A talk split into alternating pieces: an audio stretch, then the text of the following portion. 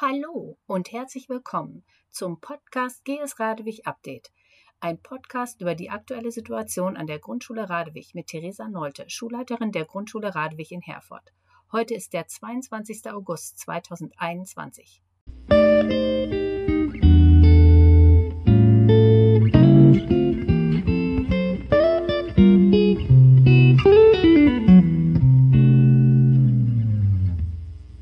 Der erste Schultag nach den Ferien war gefüllt mit viel Wiedersehensfreude und großen Erwartungen an das Schuljahr 2021-22. Leider konnten wir die neuen Erstklässler nicht mit einer tollen Vorführung unserer großen Klassen willkommen heißen. Aber Frau Ramm hat das Rahmenprogramm aller drei Einschulungsfeiern musikalisch begleitet und so die Veranstaltungen ein wenig feierlicher gemacht.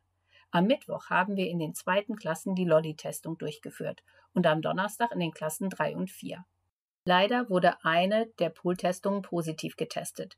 Wir haben die Eltern dieser Klasse angerufen und gebeten, den kleinen weißen Umschlag, den wir ihren Kindern mit nach Hause gegeben haben, zu öffnen und die Einzeltestung mit ihrem Kind durchzuführen.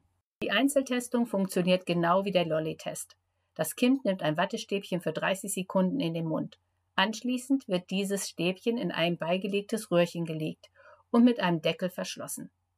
In dem Briefumschlag ist eine Anleitung. Auf dieser Anleitung mussten die Eltern den Namen ihres Kindes schreiben und den Barcode, der auf dem Röhrchen stand.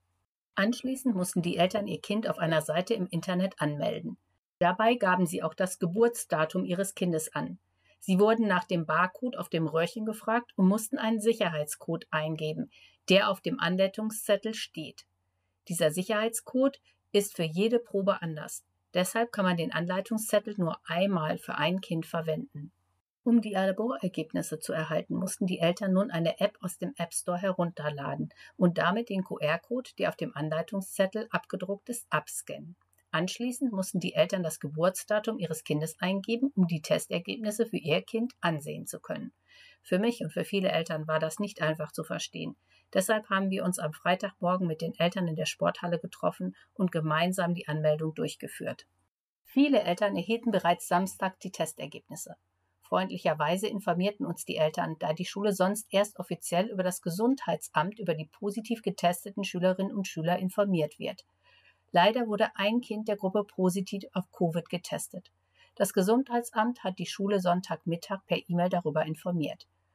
Als Schule senden wir dann den Sitzplan, die Anwesenheitsliste und die Kontaktdaten der Eltern an das Gesundheitsamt und werden dann vom Gesundheitsamt darüber in Kenntnis gesetzt, welche Kinder sich bis zu welchem Zeitpunkt in Quarantäne begeben müssen. Das Gesundheitsamt trifft seine Entscheidungen abhängig von der Größe des Raumes und der Anzahl der Kinder. Es wird versucht, so wenige Kinder wie möglich in Quarantäne zu schicken. Jeder von uns kann sich mit Covid infizieren, alle Erwachsenen und alle Kinder. Niemand tut dies absichtlich oder um anderen zu schaden. Leider gibt es immer wieder Eltern, die Eltern von positiv getesteten Kindern Vorwürfe machen oder unschöne Dinge in ihren WhatsApp-Gruppen posten. Dies geht so weit, dass sich diese Personen persönlich angegriffen und ausgeschlossen fühlen. Ich wünsche mir, dass wir als Gemeinschaft einen besseren Weg für einen Umgang mit einer solchen Situation finden können und bestärke jeden von Ihnen, sich auch öffentlich gegen eine solche Hexenjagd zu stellen. Falls Ihnen das nicht möglich ist, können Sie sich gerne jederzeit an mich wenden. Ich werde Sie gerne dabei unterstützen. Mir ist es wichtig, dass wir miteinander respektvoll und unterstützend umgehen. Ich denke, dass dies die Grundpfeiler unserer Demokratie sind. Leider scheinen einige Menschen bei der Nutzung der sozialen Medien ihr erlerntes Sozialverhalten zu vergessen.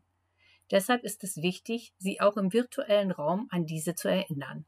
Nur so können wir diesen Raum auch für unsere Kinder zu einem sicheren und glücklichen Ort machen. Haben